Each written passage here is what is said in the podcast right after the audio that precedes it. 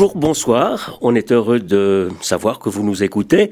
Nous allons parler de la défense du français. Vous direz pourquoi défense du français alors que c'est notre langue maternelle et que tout paraît aller de soi? Eh bien non, ça n'est pas le cas. Il y a un certain nombre de préoccupations euh, qui obligent, euh, au fond, à des interventions. Alors, euh, je m'appelle Daniel Favre. J'ai travaillé 40 ans à la radio suisse romande, de reporter jusqu'à la direction de l'information. Et arrivé à la retraite, je me suis lancé dans ce combat entre guillemets, combat de la défense du français, notamment contre les, anglicismes. Et puis euh, que je vous dise que je suis le secrétaire général de l'Association défense du français, que je suis vice-président de la Fondation défense du français, que je préside l'Association suisse des journalistes de langue française. Ça fait beaucoup de francophonie.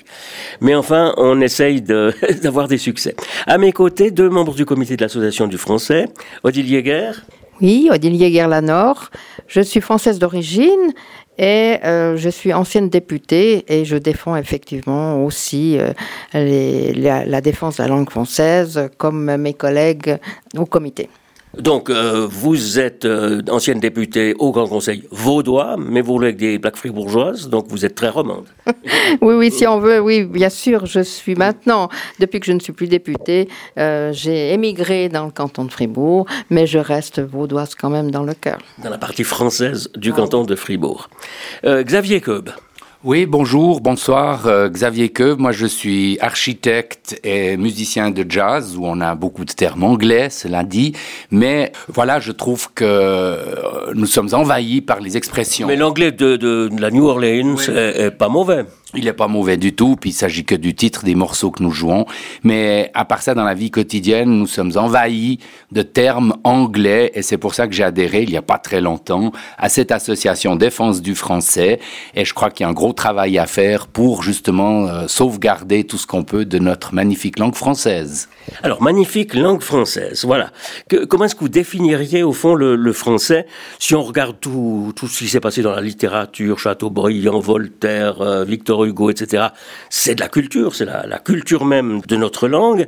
Euh, à côté de ça, si on lit les SMS, les textos, euh, donc des petites abréviations, on se rend compte que c'est un tout autre euh, français. Donc, pour certains, le français c'est une langue de culture, pour l'autre, ça n'est plus qu'une langue de, de communication. comment est-ce que vous vous situez? Alors, je, pense que la langue est le vecteur d'une manière de penser. Elle va bien au-delà des mots. Elle témoigne de la culture d'un pays. Et donc, c'est pour moi très important. Je trouve que la langue française, pour moi, est la plus belle langue du monde. Bien sûr qu'elle doit évoluer. Elle doit accepter des nouveaux termes mais elle doit quand même représenter la France, sa culture, son passé historique. Et donc, euh, pour moi, c'est important de la, soutenir de la promouvoir et de la défendre. Quand vous dites vecteur de la pensée, c'est très très intéressant ce que vous dites là parce que on voit que en anglais, quand on pense en anglais, on pense différemment. On a des références qui sont différentes. Par exemple, dans, le droit, on en parlera peut-être avec Xavier que tout à l'heure, euh, mais on le remarque aussi au Palais fédéral ou dans certains départements. Tout le monde est de langue allemande. Ce sont des Suisses allemands qui ont des références en Allemagne et en Autriche, qui pensent donc fondamentalement différent de la manière de penser des Suisses romans. Oui, alors c'est ça qui m'inquiète, enfin une des raisons qui, qui m'inquiète, c'est que justement les, Suisses allemands sont tout à fait ouverts euh, à ces anglicismes qui nous envahissent partout, euh, dans la presse, euh, dans les administrations même, même au sein des écoles. Et, et ça c'est dangereux parce que les Suisses allemands, les jeunes Suisses allemands ne veulent même plus apprendre le français, qui est enseigné en troisième position après l'anglais. Et ça, c'est quand même une perte pour les langues nationales. Il y a aussi la défense de l'allemand, au dépend du suisse allemand et des dialectes qui envahissent aussi euh, toute la Suisse allemande. Le français. Alors, le français, il faut faire attention, notre langue française ne doit pas rester figée dans une attitude euh, historique.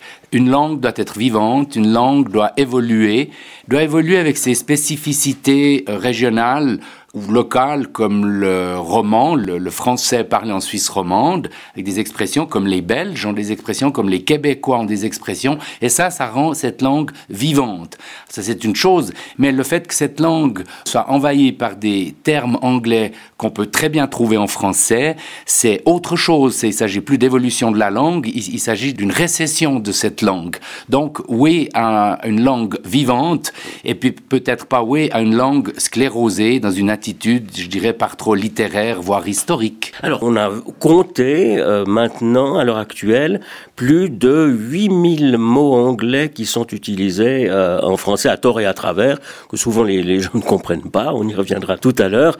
Euh, 8000, c'est énorme.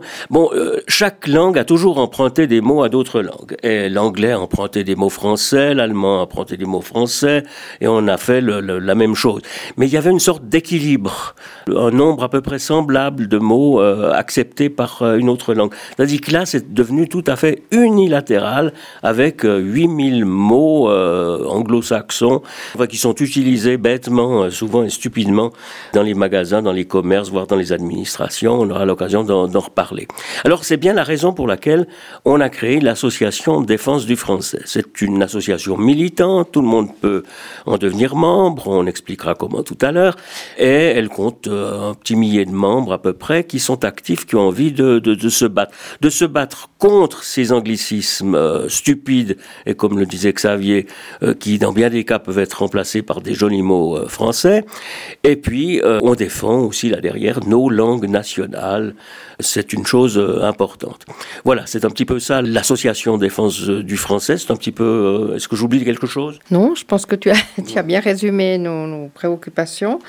Que je pourrais quand même peut-être juste rajouter, c'est que souvent on utilise l'anglais même dans les congrès ou dans les grands grand, meeting. Euh, ça vient, c'est quelque chose.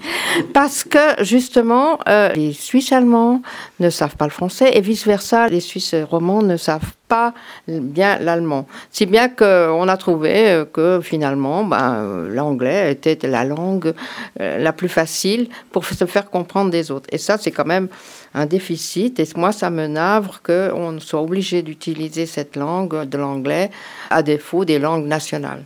Oui, Xavier, quelles sont vos priorités justement dans cette défense du français? Oui, alors justement, les priorités, c'est ça, c'est de, trouver des équivalents. Le, mot qui me vient tout de suite à l'esprit, c'est courriel, parce qu'aujourd'hui, tout le monde fait ou reçoit des emails. Et là, euh, les Québécois, euh, encore une fois, ont trouvé une expression, courriel. Mais il y en a quantité d'autres. Euh, vous avez parlé des 8000 mots qui existent. Je pense qu'il y a un énorme travail. Et le mérite de l'association défense du français, c'est justement de faire des propositions et puis, dans l'excellent journal qui est publié trois ou quatre fois par année, il y a justement des euh, fleurs euh, et des orties pour euh, relever toutes les erreurs qu'on voit quotidiennement dans la presse, dans les journaux, dans la publicité surtout. Et c'est là, je crois, qu'on peut intervenir et on le verra tout à l'heure avec un certain succès. Et comment Vous en avez des paquets de lettres que vous avez envoyées. Hein je, peux vous dire que je reçois, parce que je suis chargée justement de recevoir euh, toutes ces fautes de français qui sont euh, dans la presse, euh, à la radio, à la télévision. Et je peux vous dire que... Alors on parlera des fautes de français peut-être un petit peu plus tard. Je parlais surtout de ces, anglicismes. City management, par exemple, ça vous fait bondir. Hein oui, il y en a bien d'autres. je je, peux, citer tout. Par exemple, à Vaugelet, euh, ils, mettent tout leur thème en anglais. Euh, On peut le dire ouvertement, Vaugelet. Vaugelet choses sont des horribles mauvais élèves, n'est-ce pas? Ils restent à des, salles, ils restent à des mots anglais. Et puis, ils nous répondent même très, très, très, très ouvertement. Ils nous répondent que euh, pour eux, l'anglais est, est, la langue, le dénominateur commun. Ils nous ont même répondu ceci, qu'ils étaient obligés d'utiliser des mots anglais, mais qu'ils y ajoutaient généralement une traduction dans la langue locale et je continue leur lettre, ils tiennent compte des coutumes locales. Voilà donc comment on considère la Suisse romande et son, français. Et c'est le cas malheureusement dans, beaucoup de, magasins, dans beaucoup d'entreprises commerciales. L'anglais est un dénominateur commun à, bon marché. Alors, euh, il y a eu des, réussites quand même là-dedans. La, première, c'était directories, les directories. Tout à coup, les annuaires de téléphone et les bottins devaient s'appeler directories. Et on a réussi à a expliqué à cette entreprise, parce qu'elle existe, elle s'appelle Directoriser ça, que c'était le nom de l'entreprise, mais que la publication elle-même devait rester un annuaire. Ils ont accepté de revenir en arrière. Il y a une autre réussite, c'est la Poste qui avait décidé transformer toutes ces boîtes aux lettres. Elles existaient, les, nouvelles. Elles étaient imprimées en gros dessus post-mail. Et euh, la direction générale de la Poste a compris qu'on pouvait revenir en arrière. Alors il y a des mots français qui vont très bien.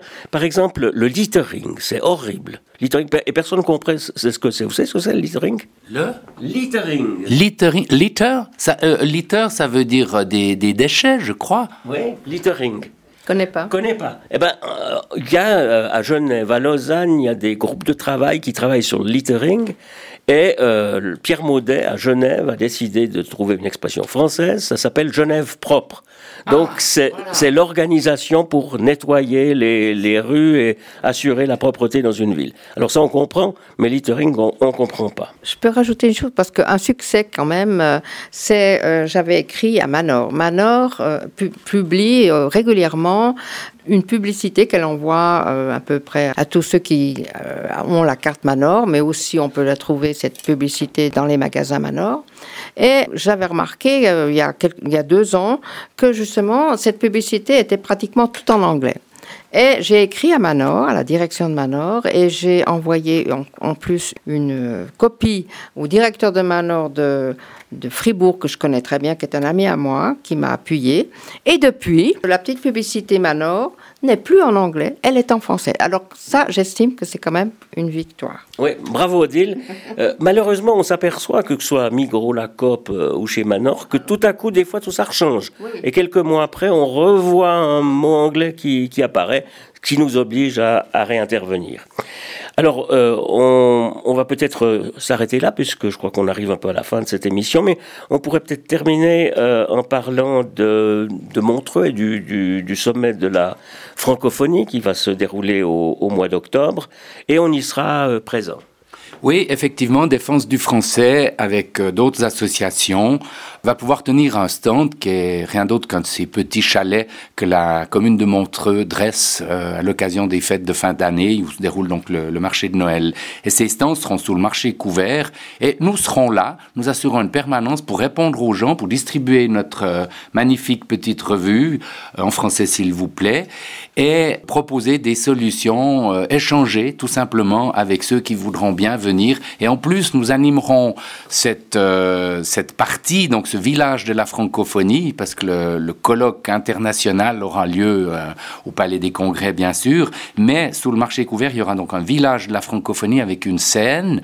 Et sur cette scène, nous tiendrons un café francophone avec des invités, notamment euh, le député Jérôme Christen, qui est intervenu déjà au niveau du Grand Conseil vaudois pour défendre le français et être plus actif dans, dans ce travail-là. Donc, il y a toute une série de manifestations qui vont être euh, organisées, qui se dérouleront, que nous assumerons, notre association, dans le cadre de ce sommet de la francophonie à Montreux. Voilà, et cela du 17 au 24 octobre euh, prochain.